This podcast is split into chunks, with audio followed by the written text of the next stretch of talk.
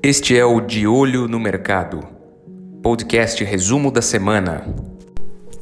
Este é o seu resumo da semana do dia 23 de abril de 2021. Vamos falar um pouco sobre o mercado internacional, né? o assunto que está acontecendo de maneira mais forte, além de Covid, que infelizmente ainda nos assola mundialmente, é o meio ambiente. Os Estados Unidos e uma série de outros países ampliaram suas metas ambientais na cúpula do Dia da Terra, que aconteceu na data de ontem, dia 22. Na abertura da conferência, Joe Biden revelou o objetivo de cortar entre 50% e 52% do nível de emissões de gases tóxicos com relação a 2005. Né? Então, líderes de 40 países, incluindo grandes emissores como a China, Índia e Rússia, estavam também presentes.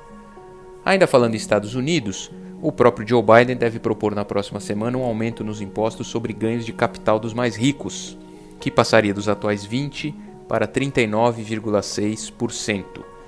O dinheiro arrecadado, segundo fontes da Reuters, seria usado para financiar investimentos em creches educação pré-escolar e em licenças remuneradas para trabalhadores. Falando um pouco sobre a Índia, uma nova onda de casos de coronavírus impulsionada por uma nova variante, aparentemente está lançando uma nuvem é, densa sobre as perspectivas do país em um ano de contração econômica recorde. Falando um pouco de América Latina, na Argentina um novo recorde de mortes é registrado, são 537 mortes em 24 horas nos nossos hermanos. Né? Por causa do agravamento dessa situação, o presidente Alberto Fernandes anunciou uma série de restrições para tentar controlar a disseminação do vírus. Falando de Brasil, o Boletim Focus dessa semana elevou as estimativas para o IPCA de 2021 de 4,85% para 4,92%. A nova projeção do PIB é de 3,04% contra os 3,08% da semana passada. Enquanto a projeção para a Selic, a nossa taxa básica de juros, se manteve em 5,25% ao ano no final do exercício. O presidente Jair Bolsonaro sancionou com vetos nessa quinta-feira, dia 22, a Lei Orçamentária Anual, a LOA, né, de 2021.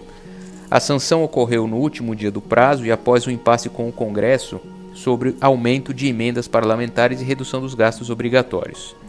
A sanção foi confirmada pelo Palácio do Planalto na noite dessa quinta-feira e o texto da LOA 2021 foi publicado na madrugada do dia 23 desse, dessa sexta-feira no Diário Oficial da União. Alguns outros assuntos, vamos falar um pouco sobre o Pix. O Pix Cobrança começa a valer no dia 14 de maio. Esse Pix Cobrança vai permitir cobranças com vencimentos em datas futuras. A ferramenta, que, que seria lançada em 15 de março, sofreu esse adiamento por parte do Banco Central para o mês de maio devido aí aos agravamentos da pandemia. É, o Pix Cobrança para pagamentos com vencimentos permitirá que as empresas ou microempreendedores gerem um QR Code, né, aquele código QR, uma versão avançada aí do código de barras, para transações em datas futuras, como um boleto, por exemplo. Então, desde o lançamento do Pix no último 16 de novembro de 2020, você pode gerar esse QR Code para pagamentos imediatos. A expectativa é que a adesão ao sistema leve a uma gradativa diminuição no uso de boletos bancários, assim como o Pix causou nas quedas em utilização de DOCs e TEDs. Essa é a expectativa. Vamos falar um pouco sobre vacinação? A Fiocruz vai entregar nesta sexta-feira 5 milhões de doses da vacina de Oxford contra a Covid-19 ao Programa Nacional de Imunizações do Ministério da Saúde. A Oxford AstraZeneca é produzida pelo Instituto de Tecnologia em Imunobiológicos lá em Manguinhos, no Rio de Janeiro, mas ainda usa os ativos importados.